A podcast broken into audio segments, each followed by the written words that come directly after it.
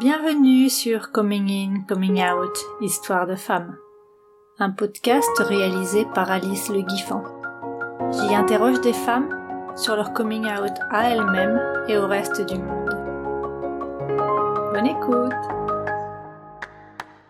Bah, Bonjour. Bonjour. Est-ce que tu, tu, veux bien te présenter pour commencer? Et puis si, si tu te définis d'une façon ou d'une autre, est-ce que tu peux dire comment? Oh là là, on va passer à la deuxième question.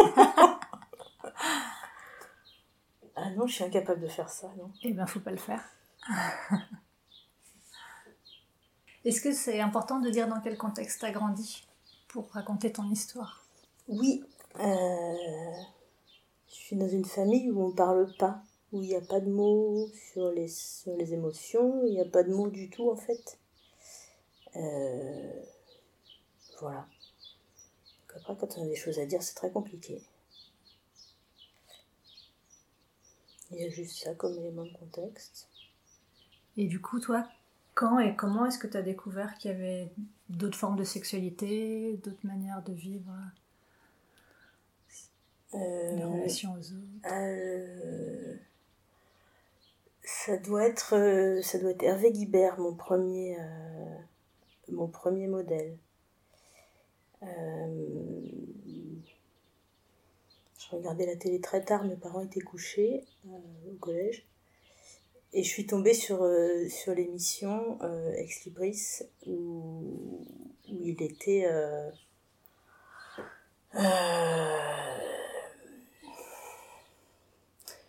il était déjà.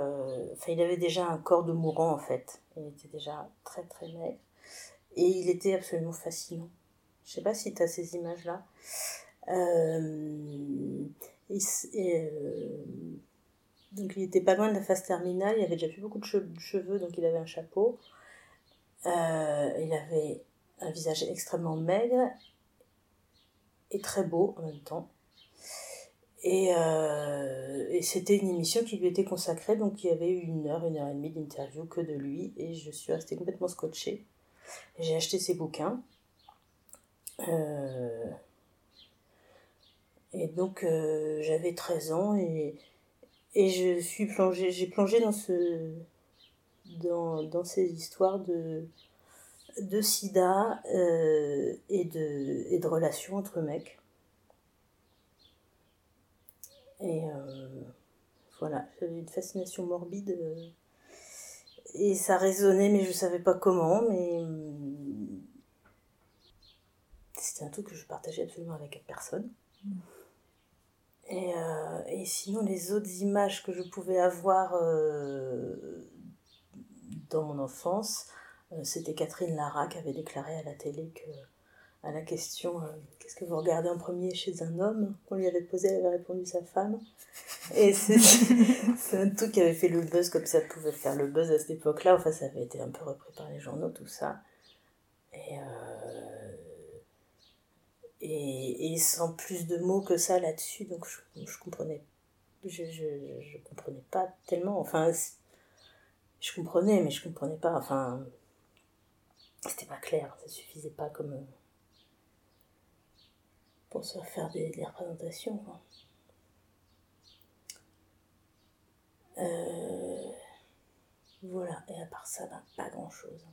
Rien en fait, à part ça. Euh, des images d'homosexualité masculine un peu et féminine pas du tout en fait. du coup, aucune représentation, aucune image jusqu'à assez tard. Du coup. Ouais, ouais, jusqu'au lycée, ouais. Et du coup, toi, tu avais juste. Euh, donc, tu lis ce type?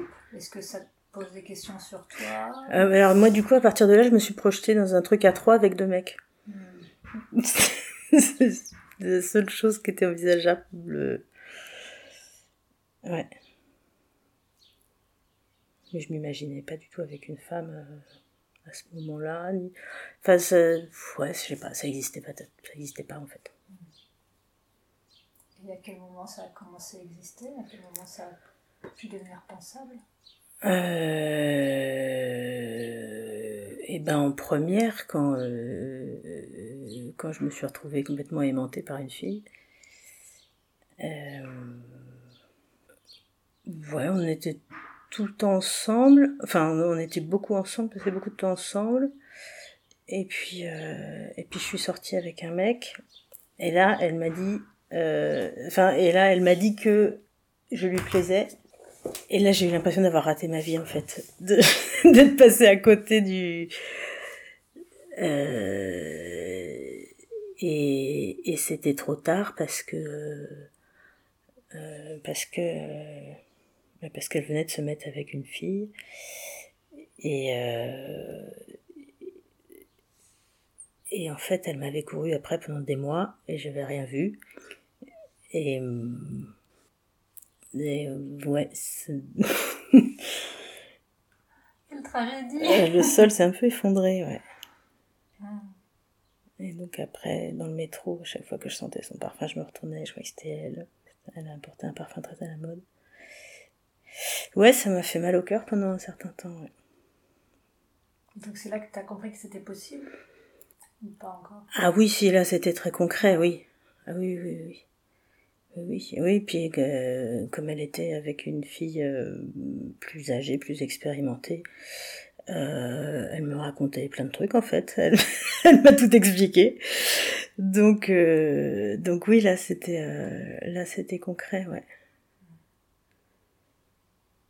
Et après, c'est passé quoi? Ben après, il y a eu, il y a eu des filles qui m'ont plu. Je me suis pris des râteaux. Il y a eu des gars qui m'ont plu. Je me suis pris des râteaux. Euh... Et puis, euh, et puis après, il y a eu une longue histoire avec un homme euh, qui fait que j'ai cessé de me poser des questions. Enfin, c'était euh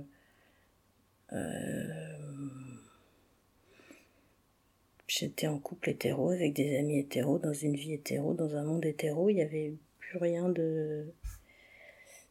Euh, j'avais plus d'autres contacts, enfin j'avais plus, plus, plus contact avec autre chose alors que euh, alors qu'au lycée euh, enfin j'ai passé quelques années à, à, traîner sur les terrasses des euh, des cafés du marais ouais quand j'avais 18 20 ans et puis ben, après je suis passée à autre chose donc j'ai vécu 10 ans avec cet homme et et, et, ça devait commencer à battre un peu de l'aile euh, quand j'ai fait la rencontre euh, complètement décisive. Euh, c'était c'était pendant un, stage de pratique corporelle. On a passé une dizaine de jours ensemble. C'était c'était très tactile, c'était assez fusionnel. Euh, je comprenais pas ce qui se passait. Enfin, ça, ça a été tellement vite en fait que j'ai pas eu le temps de mentaliser ou de. Euh, c'était tellement intense et tellement rapide que que que c'était juste là maintenant sur le moment. Et euh, elle m'a à la fin du on covoiturait à la fin du stage, elle m'a ramené dans la maison de famille où il y avait mes parents et mes enfants et mon mari. Et, et, donc on a fait un déjeuner tous ensemble. C'était complètement surréaliste en fait. Euh, parce que moi je, je, sentais sa présence à elle. Euh, à, à 100 mètres, je savais qu'elle était là. Et, et, du coup j'avais tout le temps la conscience de, sa présence, quelle que soit sa proximité. Euh, et et enfin, il n'y a pas de mots pour dire ça. J'étais complètement, euh, entièrement dirigée vers elle, quoi. Euh, en étant super dans le contrôle, puisque j'étais au plein milieu de ma famille. Toute la génération était là. Donc, euh, donc c'était vraiment chaud. Et puis, bah, elle est partie, elle est rentrée chez elle.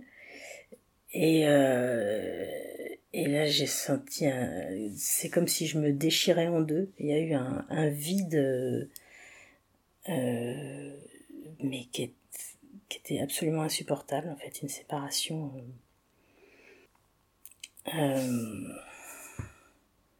Donc mon mec, il voyait bien qu'il se passait quelque chose. Tout le monde voyait qu'il se passait quelque chose.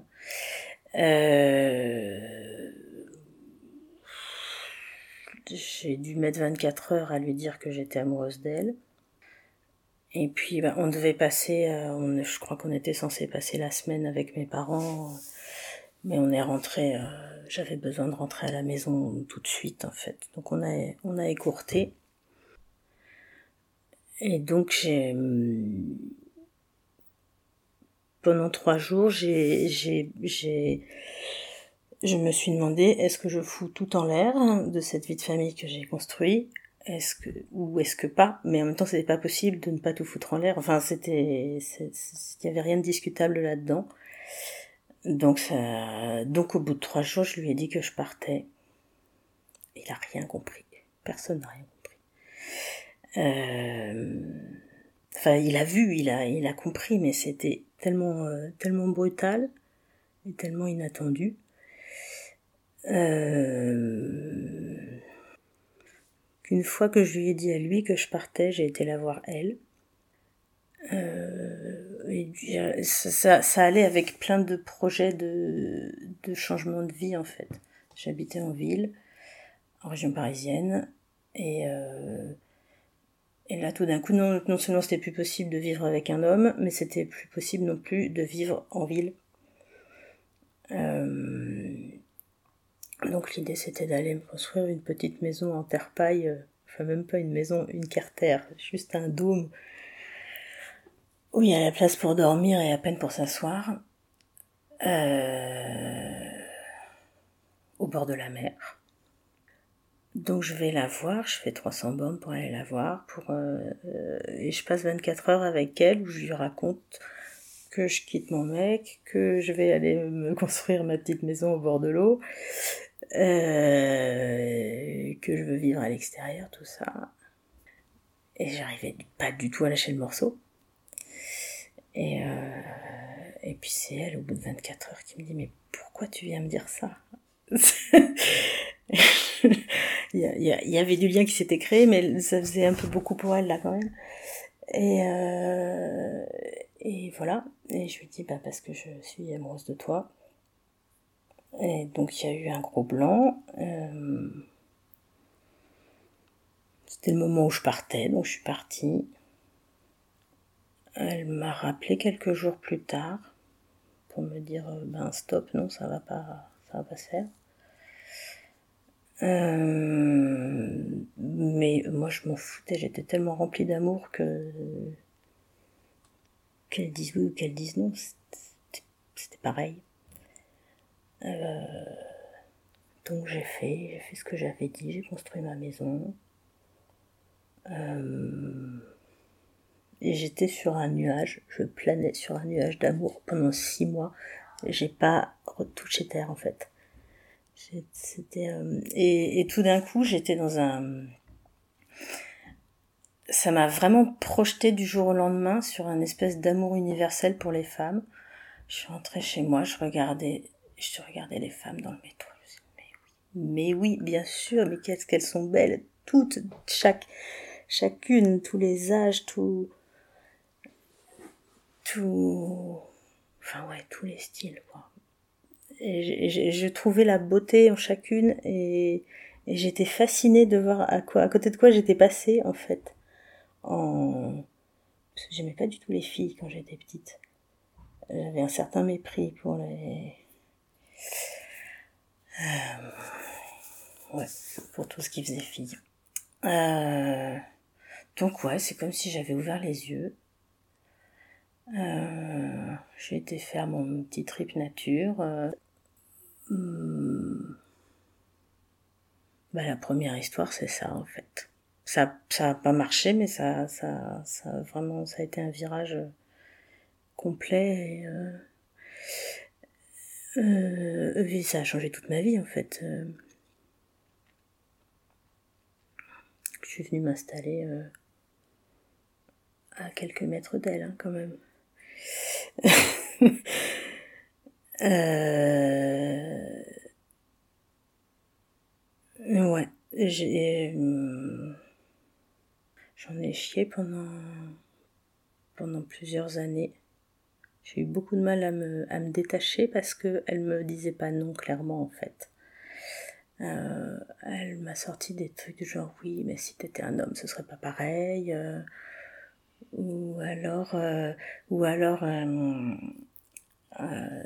son père avait son père a eu un accident grave à ce moment dans, dans ces années là et un jour elle me dit mais oui mais les places changent, peut-être que je vais changer. Et donc moi je m'accrochais, quoi. Elle me tenait euh, sans, sans, du tout mauvaise intention, mais, euh, mais euh, elle se rendait pas compte que le moindre truc qu'elle disait avait un impact sur moi absolument énorme. Voilà, et puis ben, maintenant ça va, ça y est, j'ai réussi. C'était il y a plus de dix ans, ça y est, je, je ne suis plus sous sa, sous sa coupe. Euh, voilà. Est-ce qu'il y a d'autres histoires qui sont importantes après à raconter? Ben Après, ça a été assez compliqué. Euh, de dire que j'étais lesbienne sans avoir de copine à présenter. C'était complètement abstrait. Et du coup, je disais pas. Enfin, cette histoire, je l'ai racontée quand même euh, aux personnes les plus proches. Euh... Puis il fallait quand même un petit peu d'explication pour, euh, bah, pour tout ce que j'avais euh, tout ce que j'avais fait bouger autour de moi. Euh... Mais ouais, ça c'était vraiment un problème. Euh... Pendant longtemps que ce soit pas dans le concret, et ce qui n'était pas juste du tout, parce que parce que bah, parce que quand t'es hétéro, on te demande pas si t'as couché ou pas, quoi. Et, et, là, fallait absolument que je prouve au monde et à moi-même aussi que euh, que oui, ça allait me plaire, que euh, euh, ce qui était complètement absurde. Enfin, quand ça s'est concrétisé, quand même, ça a été un grand soulagement parce que. Mais mais j'ai passé quelques années avec ce truc euh, où c'était ouais, j'étais dans une espèce d'entre-deux très flou.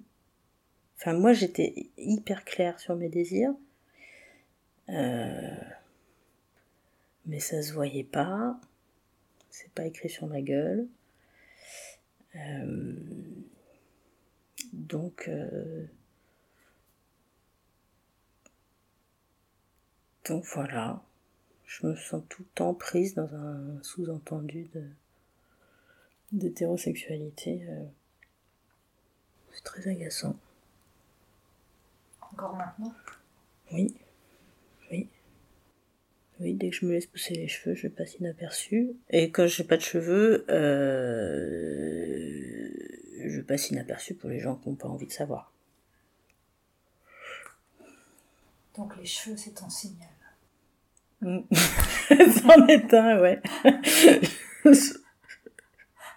c'est très efficace.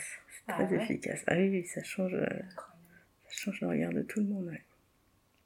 Je suis pas prête à ça, moi. Quand tu seras prête, tu verras. tu verras, toutes les filles se retourneront sur toi. Je vais utiliser d'autres méthodes.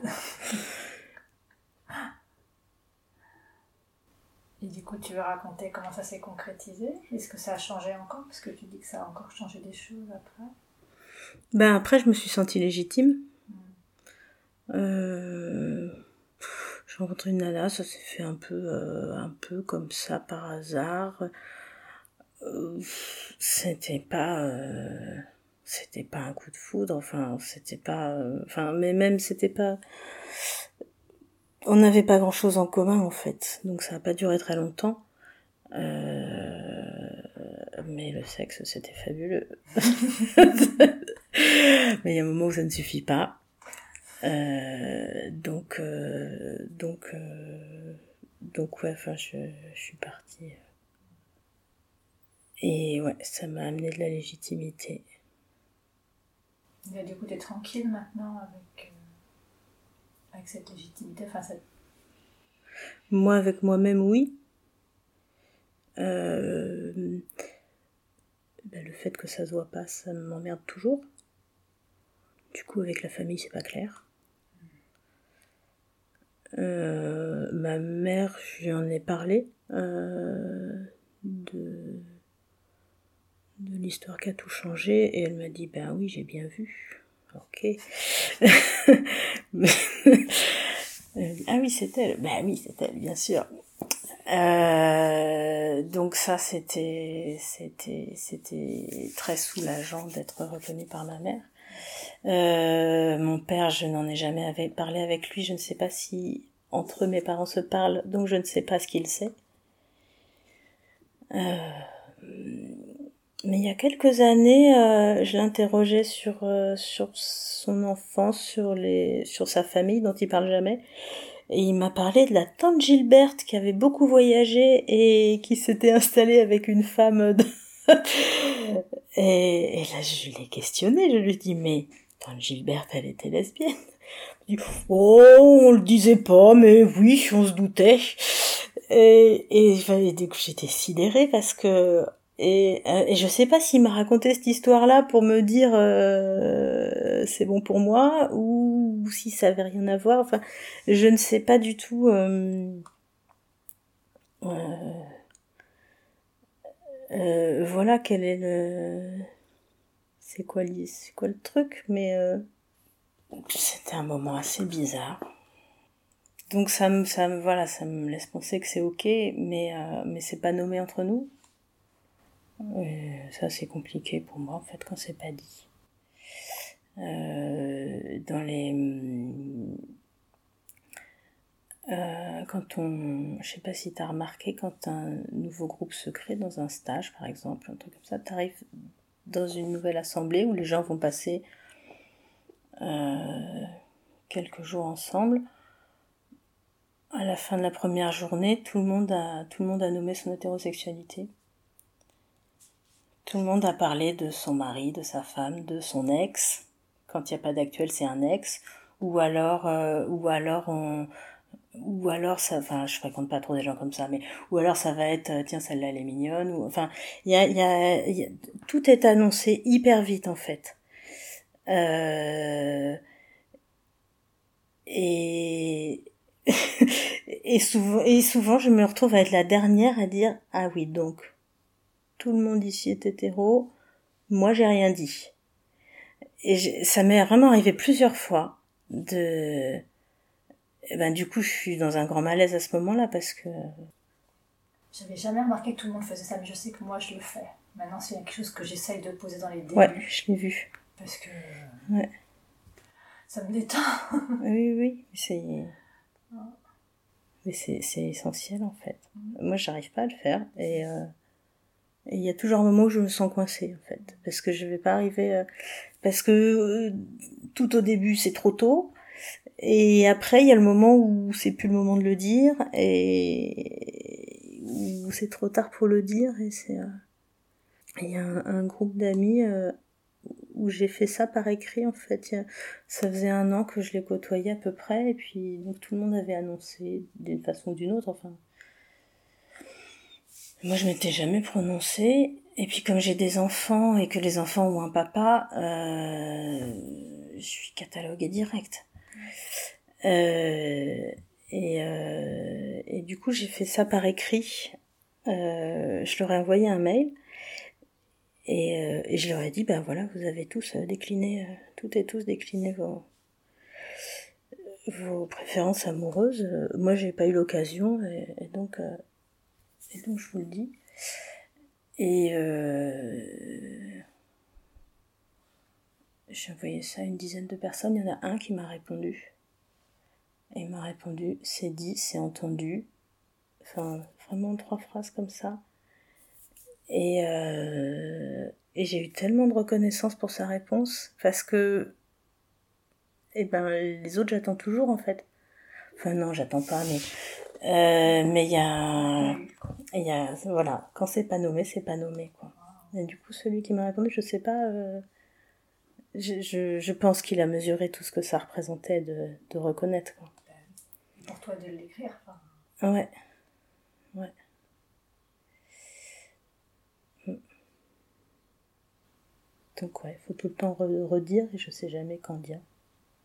Et tu sais pas quand dire, mais est-ce que tu sais comment tu dirais non plus. Moi, j'ai des stratégies qui sont. Enfin, soit j'ai quelqu'un dans ma vie et du coup c'est facile de glisser la conversation, soit j'ai eu quelqu'un donc c'est facile aussi, soit ce podcast c'est quand même un merveilleux outil. J'en parle en général assez vite, comme ça. Tu fais pas ce genre de podcast euh, quand t'es complètement éteint, en général. Donc, euh, mais ouais, c'est vrai que c'est une question tellement récurrente de à qui, quand et comment tu mm. Du coup, tu te retrouves embarrassé avec un gros paquet de silence. Euh, oui, c'est ça, ouais. ouais. Mais avec quand même l'envie de le dire. En fait, c'est pas parce que tu as peur de pas le dire, c'est juste que tu sais pas comment. Mais il y a un peu des deux. parce que je pourrais glisser une histoire. Euh, euh, une histoire passée ou une projection, je pourrais, je pourrais toujours. Mais. Euh, mais ouais, il y a toujours de la peur, je crois, quelque part. Du jugement Ouais, du rejet. terrorisée pendant des années. Donc je, peux tout à fait comprendre ce genre de choses. Mais euh, si tu trouvais le courage, tu dirais à qui en premier? Je dirais. Tu dirais à qui en premier? Oui, il y a plein de gens qui savent dans mon entourage. enfin. Parmi ceux qui, à, qui ça n'a pas été nommé euh, bah, ma famille. Parce que mes amis le savent. J'ai recommencé ma vie à zéro euh, en me présentant comme ça. Euh, il y a dix ans. Donc, donc j'ai, j'ai pas de problème dans mon contexte actuel. Sauf, je te dis, voilà, il y a toujours des histoires de nouveaux groupes, de nouvelles connaissances. De... Mais, euh, mais c'est assez vite fait parce que j'ai rien à perdre avec des gens que je connais pas ou peu. même si c'est pas simple à chaque fois. Hein. Mais, mais dans la famille la famille, j'aimerais bien que ce soit clair. C'est une famille où on dit rien. Faut pas dire qu'on est malade, faut pas dire que. donc, euh, donc c'est, très compliqué. Et tes enfants? Euh, Mes enfants, ils avaient 3 et 5 ans quand, euh, quand je suis partie. Euh, j'ai mis un an avant d'être capable de leur dire.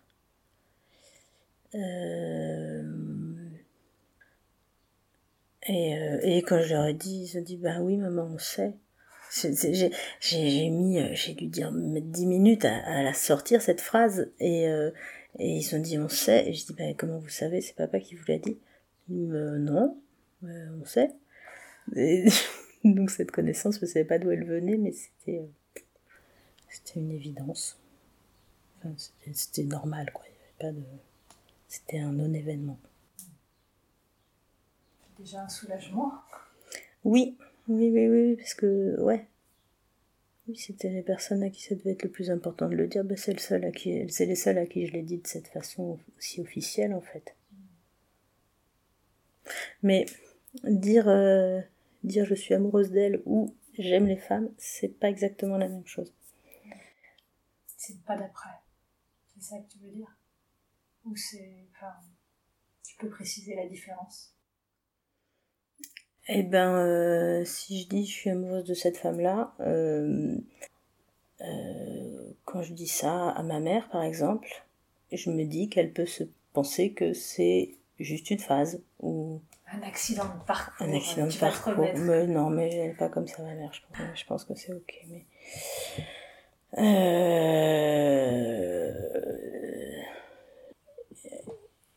et voilà. Et dire, et dire je suis lesbienne, c'est, c'est une autre. Bah, c'est pas un accident, quoi. C'est un peu affirmatif, quoi. Un peu définitif. C'est plus affirmatif. Définitif, non, parce que. Parce que. Parce que, après tout, ça peut être ça rien n'est définitif. Mais c'est très clair. Et c'est comme ça, et c'est pas autrement, pour moi, aujourd'hui. Euh, après, j'irai pas m'engager à quelque chose de définitif. Je m'engage à rien de définitif, jamais. Je t'aimerai toute ma vie. Et puis quoi encore? Je l'ai fait une fois, je me suis mariée. J'ai compris qu'il fallait pas s'engager comme ça sur des trucs qu'on sait pas. C'est clair. Et du coup, euh, Ce que j'entends, c'est que le silence, euh, il est encore assez présent, Mm. Assez douloureux. Est-ce qu'il y a d'autres choses qui sont douloureuses à part ce silence dans, dans ta façon d'appréhender ta sexualité ou les relations des choses qui sont chouettes après tout? Pourquoi parler que des trucs compliqués? Euh... euh, Vas-y, répète la question.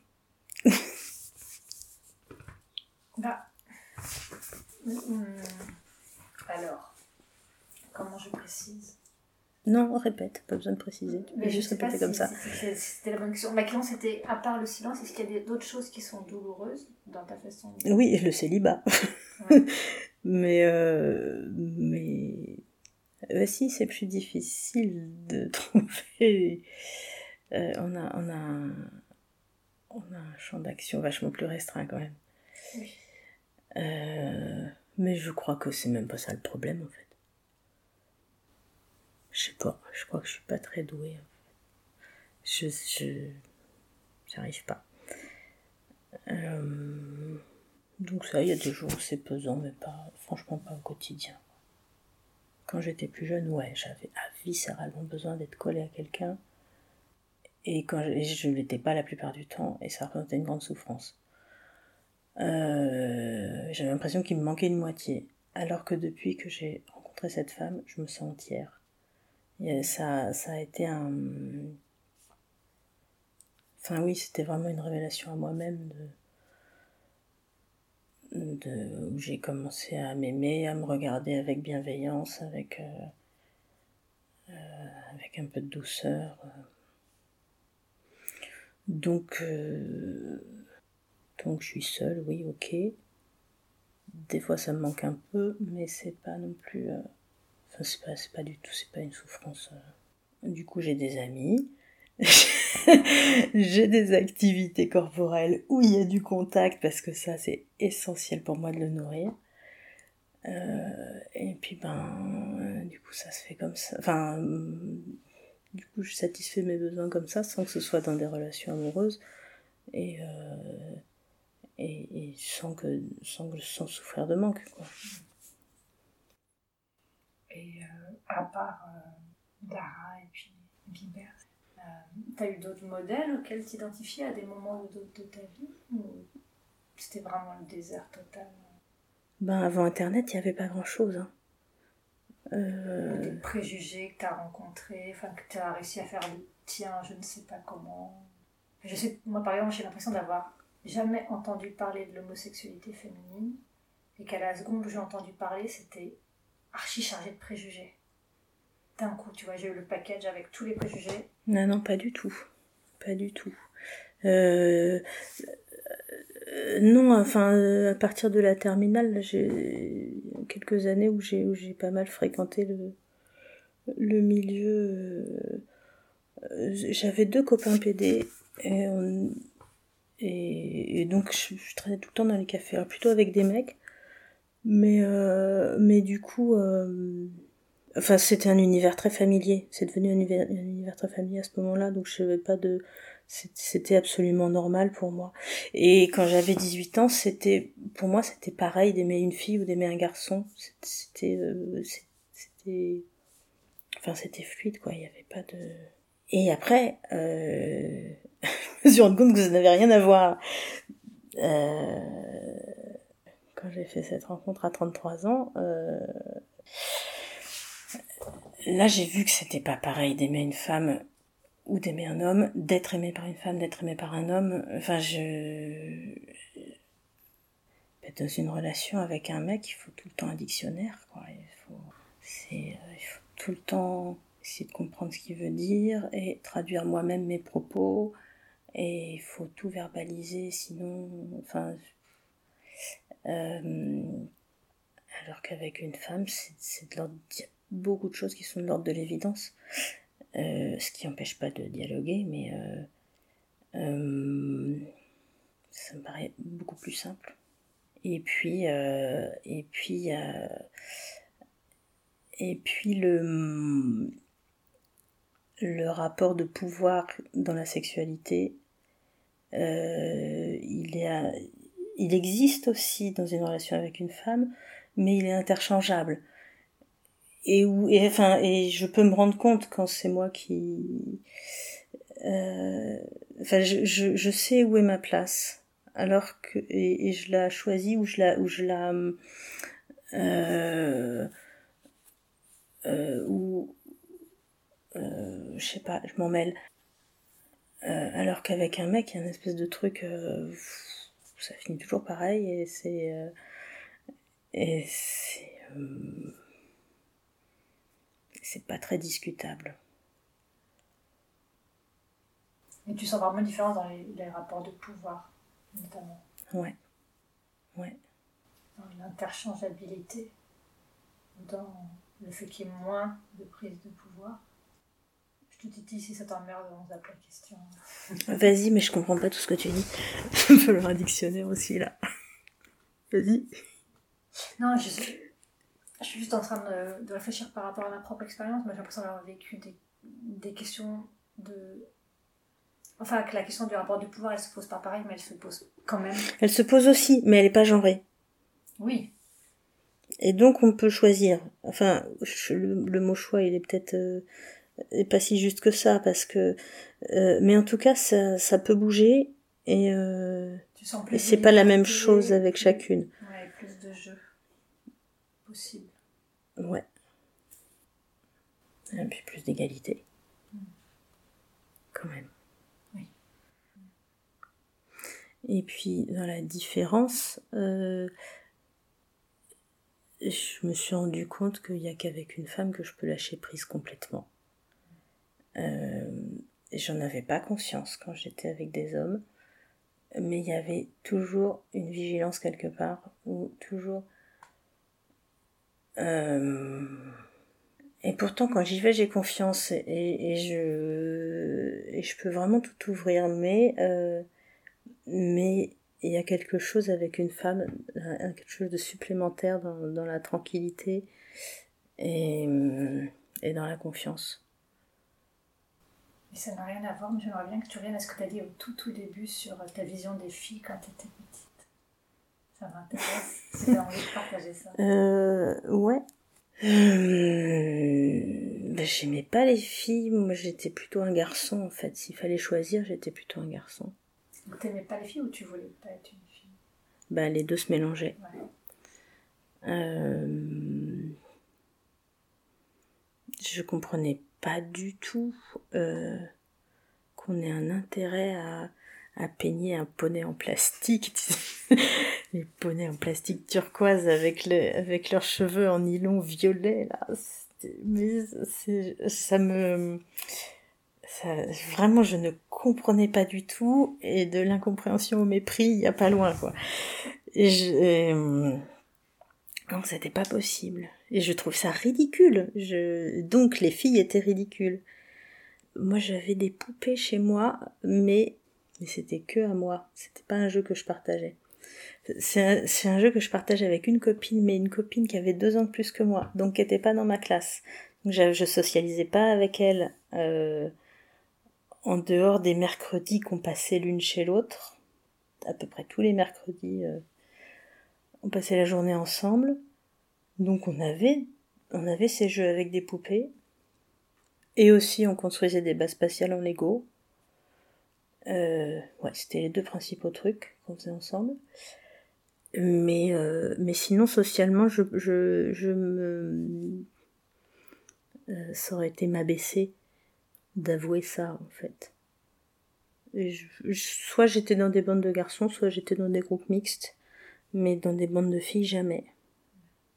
Mais, mais c'était souvent des groupes mixtes, il y avait. Euh, je côtoyais des filles qui étaient pas trop des filles, qui étaient acceptables dans le, dans le spectre des filles. Donc ouais, j'ai beaucoup rejeté les filles. J'ai l'impression d'être passé à côté de quelque chose. Ben oui, oui, oui, parce que je m'étais imaginé que, que fille c'était un modèle unique de truc et quand je me reconnaissais pas dans ce modèle unique, eh ben je pouvais pas être un peu, j'étais donc autre chose. Tu te reconnaissais dans le autre chose enfin, c'était confortable Ou c'était quand même un peu bâtard? Non, c'était tout allait bien. Euh, j'étais habillée en garçon, j'avais les cheveux courts, je jouais au foot et ça posait de problème à personne. Je signais mes dessins Cédric quand j'avais 5 ans. ouais. ouais. Je sais pas combien de temps ça a duré ce truc-là, mais j'ai retrouvé des dessins. Mais sinon, j'étais pas un garçon, j'avais pas envie d'être un garçon, je me projetais pas en tant qu'homme, enfin pas du tout. Hein. T'as pas subi de remarques désagréables je me souviens quand j'étais à l'école primaire, il y a une nana qui est arrivée à un moment, euh, quand j'étais en CM1 peut-être. C'était la seule à avoir les cheveux courts. Et je pense avec la pression sociale, euh, du groupe, on n'était que des filles à cheveux longs, tu vois. Bah, elle s'est fait pousser les cheveux en fait. Et elle a changé, elle s'est adaptée. Enfin, je l'ai vue s'adapter au groupe.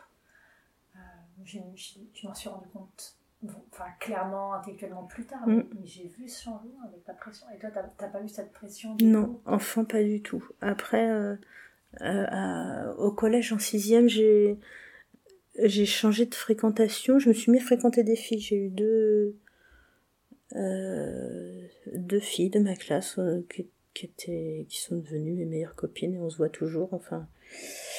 Et, euh, donc je me suis mis à fréquenter des filles euh, et à me dire bah oui quand même elles sont bien finalement c'est peut-être pas des filles enfin je, non je sais pas ce que j'avais dans la tête mais mais euh, si j'acceptais un peu d'être une fille euh, en les fréquentant je me suis laissé pousser les cheveux à ce moment-là ouais. À 13 ans j'avais les cheveux longs pour la première fois de ma vie avec une salopette quand même sauvant deux trois trucs ouais. j'avais une question un peu bizarre je te la, lis telle que je l'ai écrite. J'ai noté Quel regard portes-tu sur toi et sur ta sexualité aujourd'hui? Es-tu heureuse d'être qui tu es? Alors, heureuse d'être qui je suis, oui. Oui, parce que je suis honnête avec moi-même, donc euh, à partir de là, tout va bien. Et quel regard je porte sur ma sexualité euh, ben c'est la mienne, donc elle est normale, quoi. Ça, ça n'appelle pas de commentaire, en fait. Je suis pas sûre que cette question soit très intéressante. Je suis pas sûre de quelle était mon intention en l'écrivant. Euh, si, je pense que ce qui m'intéressait, c'est le chemin d'acceptation, en fait. Enfin, voilà, où est-ce que tu en es de...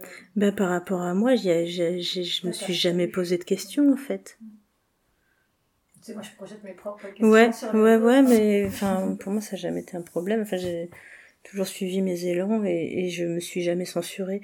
Moi, par rapport à moi. Après, euh, après, par rapport au regard des autres, oui, je me suis beaucoup censurée, mais. Euh, euh, mais moi, j'ai jamais. Euh, enfin, j'ai toujours senti légitime ce que je ressentais.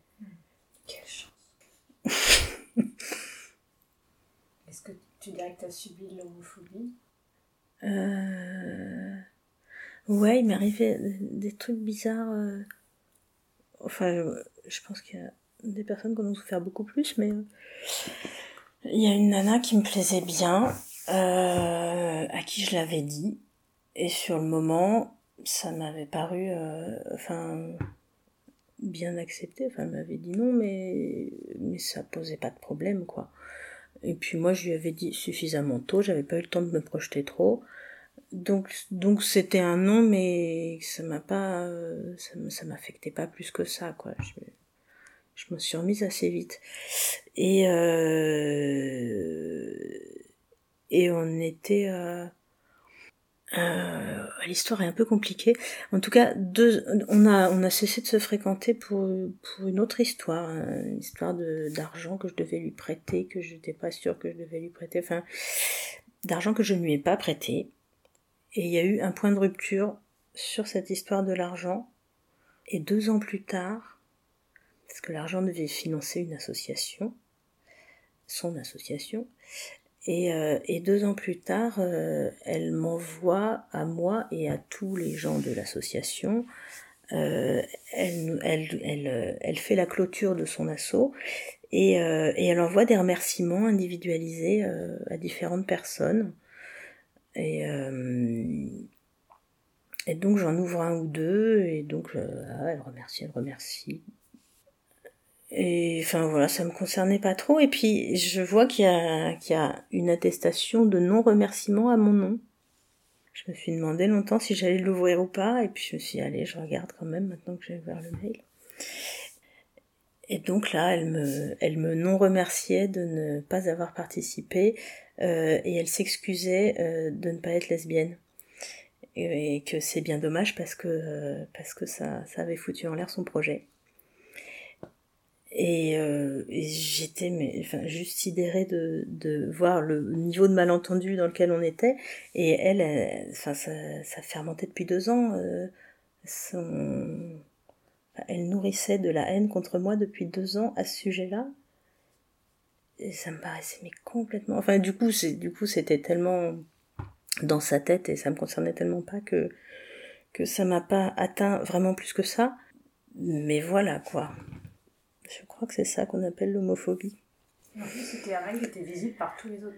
Oui, oui, ah oui, c'était envoyé, mais et, et, donc moi je lui, je lui ai répondu personnellement, bah écoute, je suis désolée de voir à quel point euh, on s'est pas comprise, mais si tu veux, on se voit et euh, et on en parle et euh, et elle me renvoie à tout le monde.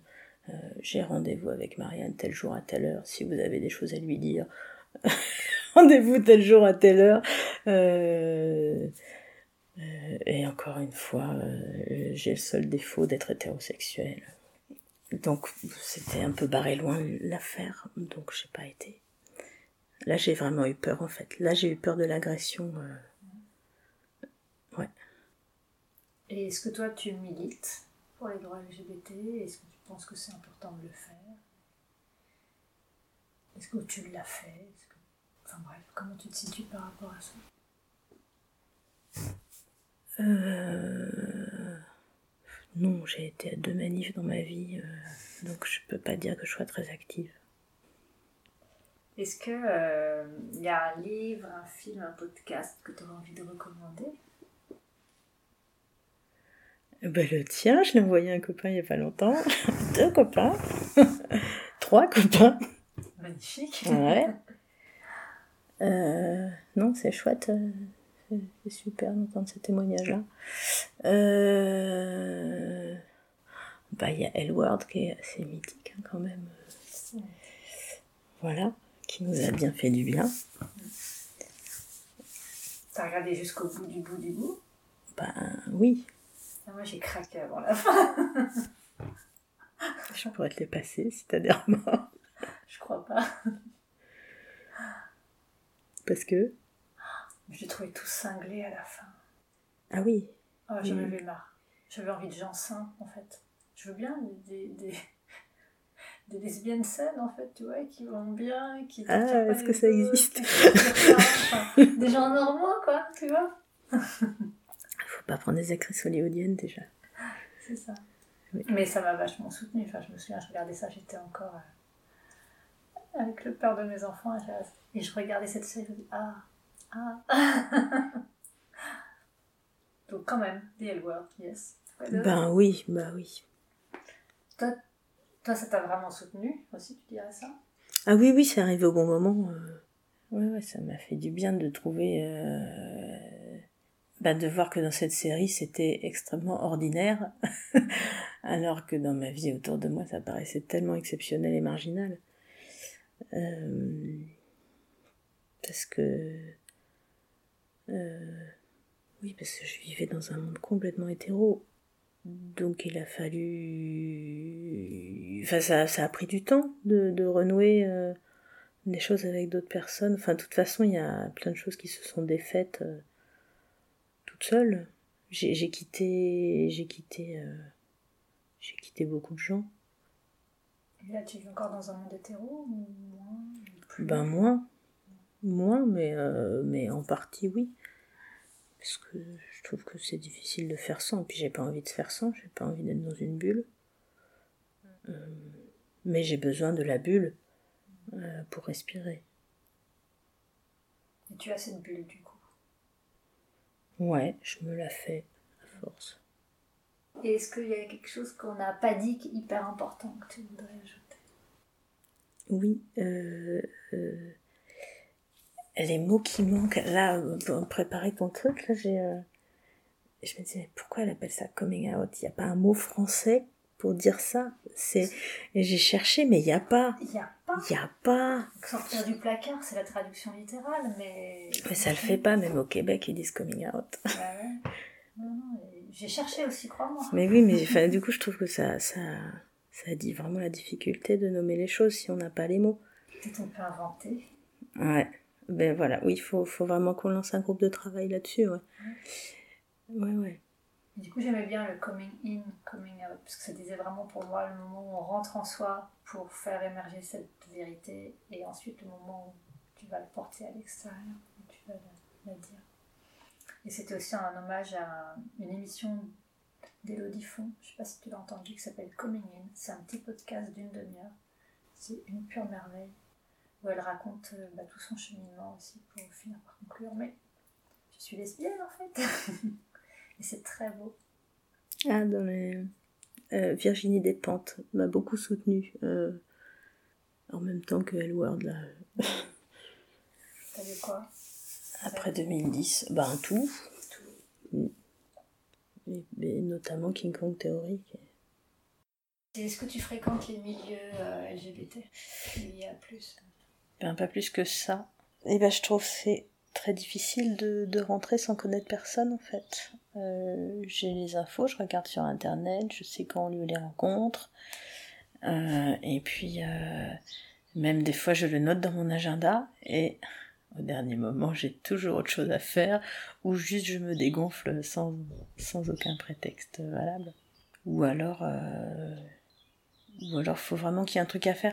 Mais j'ai du mal euh, à aller à des soirées pour rencontrer des gens euh, avec juste ça qui nous réunit. Ça suffit pas du tout. Et donc, mais quand les activités proposées euh, me parlent vraiment, là, ça peut le faire. Mais, c'est hyper difficile en fait de rencontrer des gens. On est obligé d'avoir une socialisation à part si on veut rencontrer des gens. Qu'est-ce que tu veux dire par socialisation à part? Eh ben, c'est que dans la vraie vie, euh, si j'attends euh, euh, mes lieux de socialisation, ça va être des endroits professionnels, des, des activités artistiques, des choses, des. ben, j'ai assez peu de chance de rencontrer des nanas dans ces milieux-là. Et Il les milieux de socialisation réservés, il suffit qu'il y en ait une. Mais euh, mais euh, mais je à chaque fois qu'il y en a une qui me plaît, elle est hétéro, donc faut c'est très pénible, c'est très fatigant. euh. Donc euh, donc il faut aller dans des lieux de socialisation réservés et ça c'est pas facile. Ou alors ça se construit avec le temps, mais ça met très longtemps. Ça fait dix ans que je suis là, oui, je commence un peu à connaître des gens et à être dans un, dans un rapport naturel avec les gens, Peut-être je suis pas rapide, hein, il y a peut-être qui vont plus vite que moi, mais euh, parce que c'est artificiel. de- C'est difficile passer un certain âge de dire Eh, tu veux être copine avec moi? Hmm. Je le fais un peu, en fait. Je commence à le faire. Parce que, comme. Voilà. Parce qu'on a Parce qu'on n'a plus le temps de s'emmerder avec. Mais j'avais croisé une nana qui me disait qu'elle fréquentait plus trop les associations de lesbiennes et que, pareil, ça, un peu comme tu dis, ça lui suffisait pas comme point d'accroche. Enfin, c'est pas exactement ce que tu dis, mais que ça lui suffisait pas comme point commun qu'on ait, Mm. qu'elles aient juste en commun le fait d'aimer les femmes. Elle préférait faire des activités qu'elle faisait, qui lui plaisaient, et espérer rencontrer des gens qui. Mm. des femmes qui aimaient les mêmes choses qu'elle, en fait. Mm. Mais alors, du coup, la coupe de cheveux, à quoi elle sert et à quel moment? Parce que ça, ça m'intrigue depuis tout à l'heure. Je pose être poser la question, mais je veux tout savoir. Euh, ben, je, ça, je, je, je sais que ça me rend identifiable que euh, là, là, on est euh, dans une phase or- encore relativement neutre. Il y a de la longueur là. Mm. Mais rasé à blanc, ça veut dire soit je suis bouddhiste, soit je suis euh, un mec d'extrême droite, soit je suis lesbienne. Et, du coup, tu Et comme je ne suis pas habillée tout en orange, Mais entre les paramilitaires et que tu Euh, n'as pas voilà. Donc ouais, c'est ce que j'ai ce que j'ai trouvé euh, c'est, euh, complètement par hasard mais mais j'ai ouais, ça ça change clairement le regard des gens quoi. Et du coup, tu te fais plus aborder ou tu, tu sens juste que le- les regards sont différents Enfin, à quoi tu, tu sais que ça change? Non, je me fais pas aborder. Euh, mais euh, hum, je sais pas, ça amène une complicité dans ça, ça amène ça amène des sourires, des de pas les mêmes personnes que quand j'ai les cheveux longs. Et est-ce que toi, tu sais quand tu croises quelqu'un si elle est hétéro ou pas? Euh, non, des fois oui et des fois non. Et quand ça devient important pour moi de le savoir, euh, je, je me plante souvent. Ça dépend vraiment du contexte en fait.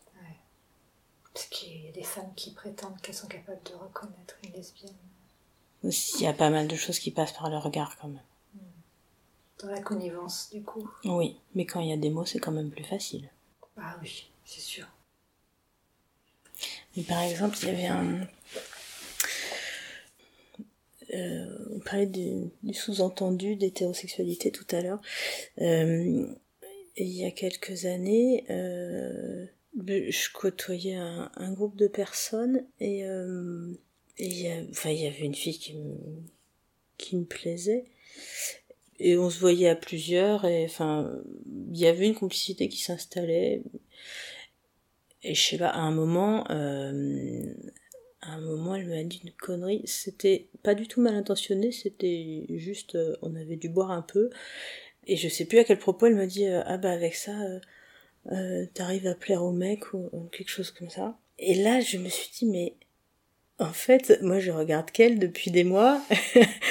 et elle, ça lui viendrait même pas à l'idée.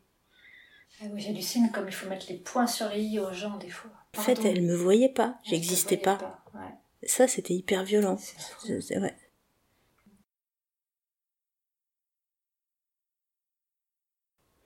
Le mot lesbienne, je l'ai prononcé la première fois devant ma glace, mais je le répétais. Je, me regardais le dire, j'arrivais pas à le dire. C'est imprononçable, c'était comme si je prononçais un mot chinois, quoi. Ça, ne- ça ne passait pas, ça n'existait pas, c'est un mot que j'avais jamais entendu, je ne pouvais pas prononcer. Et encore aujourd'hui, j'ai du mal à le dire. Ouais, ça y est, mais j'ai réécouté les premières interviews, parce que là, je publie le podcast maintenant, les premières interviews, elles ont plus de deux ans, et je le prononçais pas, ce mot. Il y a deux ans encore. Je le trouvais tellement moche, mais pourquoi? Enfin, juste parce qu'il était, tu vois, il portait tous ces préjugés que j'avais trimballés avec moi, mais en fait, je crois que c'est... J'aime bien l'idée de se réapproprier tous ces mots, enfin, c'est ce qu'on fait beaucoup dans le mot queer, tous les mots qui insultent, et de les, de les prendre et de les transformer. Et du coup, tu t'entraînes encore ou c'est bon? Allez. Euh, non, je m'entraîne plus, mais je devrais peut-être reprendre l'entraînement, ouais. je pense que j'en ai besoin, ouais. Je laisse tourner le machin parce que c'est toujours au moment où on s'arrête qu'on se met à dire des trucs intéressants. Donc, oublions ce micro, j'ai fini avec mes questions. Oublions ce micro. Pourquoi est-ce que euh, tu voulais venir faire cette interview? Eh ben, c'est ce besoin de dire qui est toujours, euh, qui est toujours un besoin. À toi et au monde Ou plus à l'un, plus à l'autre Les deux autant l'un que l'autre. Euh, enfin, à moi, j'ai pas besoin de me le dire à moi parce que moi, je sais. Non, j'ai pas besoin de me le dire à moi, mais j'ai- j'ai- j'aimerais, le dire plus facilement. Euh, et donc, ben, là, venir te répondre, c'était euh, dire encore une fois, m'entraîner à dire, et peut-être après faire écouter, je ne sais pas comment encore ça je vais faire. C'est vrai que c'est un boulot hein, de nommer, de prendre ce risque en fait. Le risque du rejet. C'est un sacré truc. Je me suis pris des râteaux. J'ai- Il y a un moment où j'ai. euh, en fait. euh, quand j'ai commencé à regarder les filles, sérieusement, je me suis dit, mais en fait. euh, les mecs, j'attendais que ce soit eux qui viennent. Donc les filles, si j'attends, ça va être compliqué si on est tout à attendre. C'est un peu ce qui se passe souvent quand même. Donc. Donc. euh, Donc c'est à peu près cyclique en fait. À chaque printemps, j'ai une espèce de montée de sève. je tombe amoureuse une fois par an. Et, euh, et j'y vais. Et à chaque fois, je me prends un râteau.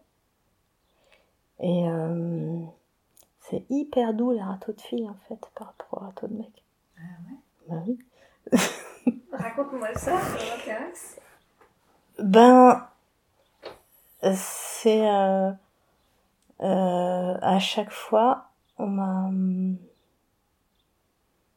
sauf l'histoire où ça s'est mal fini là, mais même sur le moment, c'était hyper cool. Ben c'est toujours plein de, ouais, beaucoup de douceur, de d'accueil.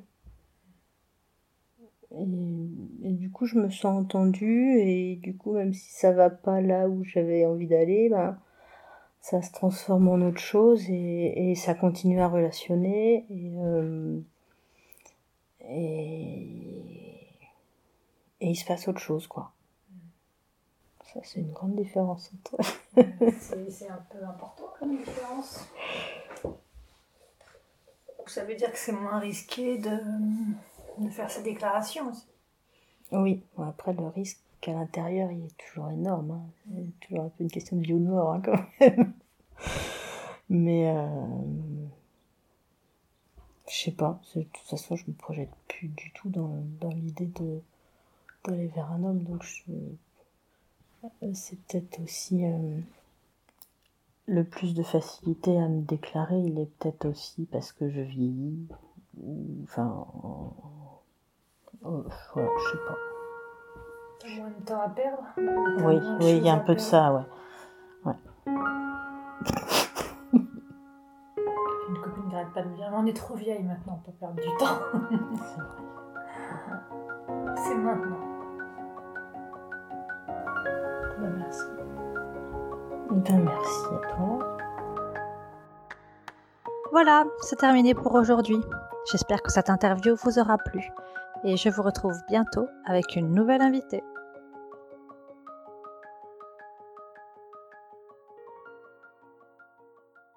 Salut Alice. Alors, je voulais rajouter des choses. Je viens d'écouter euh, l'interview et hum, en fait, je peux pas la laisser passer sans, sans préciser un truc qui me tient vraiment à cœur. D'abord, à propos du manque de traduction pour le mot coming out, euh, donc j'avais parlé de lancer un groupe de travail. Donc euh, le groupe de travail s'appelle Ronan et il a proposé euh, s'annoncer, faire son annonce. Et bah, je trouve ça très pertinent et ça me va bien. Du coup, du coup voilà, c'est une proposition.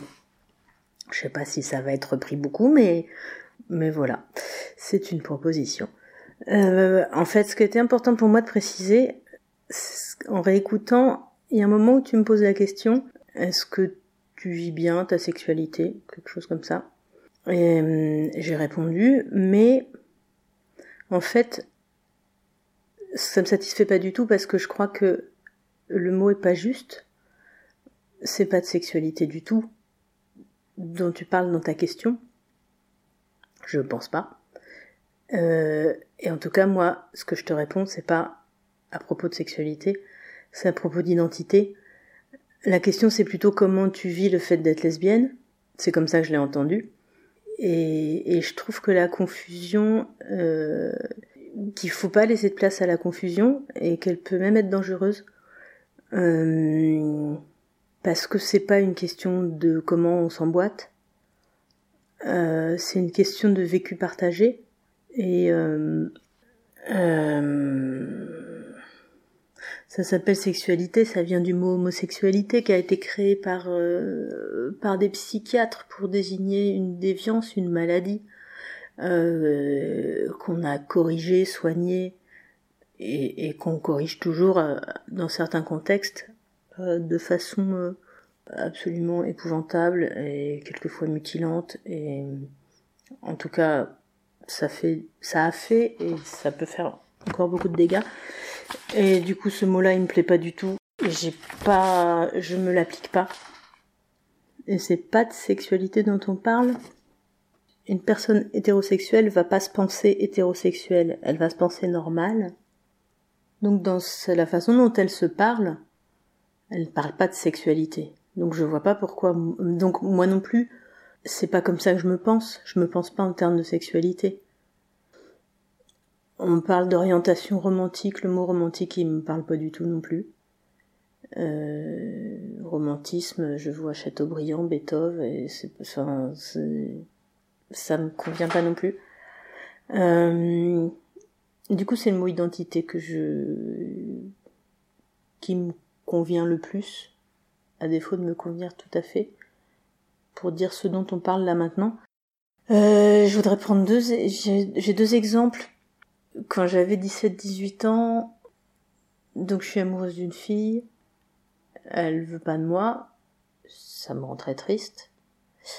Et la personne vers qui je me tourne spontanément pour en parler, enfin pas la seule, mais une des, euh, c'est, euh, c'était une de mes meilleures copines avec qui bah, je passais beaucoup de temps, on parlait beaucoup, on parlait des, notamment des, des mecs sur lesquels on avait des vues, je sais pas pourquoi, mais j'arrivais, j'ai eu du mal à lui dire que euh, que j'étais amoureuse d'une fille et que et qu'elle m'avait conduite. C'était quelque chose que qui était euh, difficilement prononçable devant elle. Je savais pas pourquoi, mais un jour je l'ai fait avec. Donc ça m'a demandé de mobiliser du courage et je lui en parle et euh, et ben elle a eu une réaction euh, assez moche euh, j'ai senti vraiment du dégoût, euh, que je la dégoûtais. Et hum, elle était très gênée. Et elle m'a fait comprendre qu'elle n'avait pas envie qu'on en parle. Enfin, en tout cas, moi, j'ai pu eu envie du tout de lui en parler. Et ça voulait dire que on allait continuer notre relation amicale comme si de rien n'était, et ça voulait dire que moi, j'étais, je devais passer sous silence bah, quelque chose qui, qui me, qui me mouvait profondément. Donc pour moi, ça a créé une cassure, euh, une fracture irrémédiable. Mais on a continué, euh, on a quand même continué à être, à être potes. Et j'ai eu, j'ai fait face à peu près au même genre de réaction, au même moment, euh, de la part de la seule personne de la famille à qui je me suis ouvert de la situation euh, à ce moment-là. Et, et, pareil, elle m'a dit euh, Ok, moi je peux entendre, mais, euh, mais évite d'en parler au reste de la famille, évite de faire des vagues. C'est ça qu'elle m'a dit. Ben, du coup, j'ai évité de faire des vagues. Ce que je veux dire, en racontant ça, c'est que moi, j'ai pas fait face à des réactions. Euh, C'était pas d'une grande violence. Ça m'a pas. Il y a rien qui m'a poussé au suicide là-dedans. Euh, on m'a pas foutu dehors. Donc, je fais quand même partie des. Je, je me sens privilégiée, préservée de ce point de vue-là. Mais n'empêche que que ça a créé euh, assez tôt dans ma vie amoureuse, et je le pressentais avant même de faire ces annonces-là puisque j'avais eu du mal à les faire ces annonces. C'est bien que je sentais que que ça allait pas passer tout seul avec tout le monde. Et du coup, eh ben après, on hésite à s'annoncer. Et quand je parle d'identité, c'est là que j'en reviens à mon point de départ. L'identité, c'est ce, ce vécu commun à quelque degré que ce soit, parce que voilà, moi c'est ça. Et, bah, ce que je citais, il y a des personnes qui ont reçu une très grande violence. Et puis d'autres avec qui ça s'est, au contraire, où ça s'est hyper bien passé, mais il y a quand même toujours une appréhension. Et ce vécu-là, il est commun. Et c'est là qu'elle se situe l'identité pour moi. C'est-à-dire que bah, c'est juste un vécu commun minoritaire. Ouais, c'est ça la question de l'identité. Comment dire? Donc si je reprends ta question comme j'avais envie de l'entendre, c'est-à-dire, est-ce que tu vis bien le fait d'être lesbienne? Et non pas, est-ce que tu vis bien ta sexualité? Ben voilà, la réponse, c'est celle que j'ai faite précédemment, mais en changeant le mot, en retirant le mot sexualité, parce que c'est vraiment pas une question de génitalité, en fait. Voilà. Et il y a autre chose euh, qui, est, qui est amenée par cette confusion des mots, par le fait qu'on parle de sexualité, ou d'orientation sexuelle, mais en tout cas qu'on utilise le mot sexe à cet endroit-là ça fait que que ce soit dans, ça m'est arrivé dans un cercle bienveillant et dans un autre qui était beaucoup moins bienveillant que j'annonce à un moment donné que j'étais lesbienne et qu'on me réponde. Euh, alors la version soft c'était euh, mais peu importe, euh, peu importe ta sexualité, ça change rien entre nous. Et puis la réaction la moins la moins sympa c'était je n'ai rien à foutre de savoir avec qui tu couches, ça m'intéresse pas. Je je veux pas de cette info là. et ça c'est reçu de la part de quelqu'un qui euh, se gênait pas pour faire étalage de, de son hétérosexualité et de sa génitalité. Et voilà, donc on, fait face à des, à des réponses comme ça où on nous dit on s'en fout de ta sexualité. Mais quand je dis que je suis lesbienne, je parle pas de ma sexualité. Je parle d'un endroit de vécu intime qui est partagé avec d'autres personnes et qui ne l'est pas avec une grande majorité de personnes hétérosexuelles qui ne se sont pas questionnées de la position où elles sont, euh, de la position majoritaire, dominante et dans la norme. Voilà. Voilà, je crois que c'est tout ce que je voulais ajouter. Eh ben merci.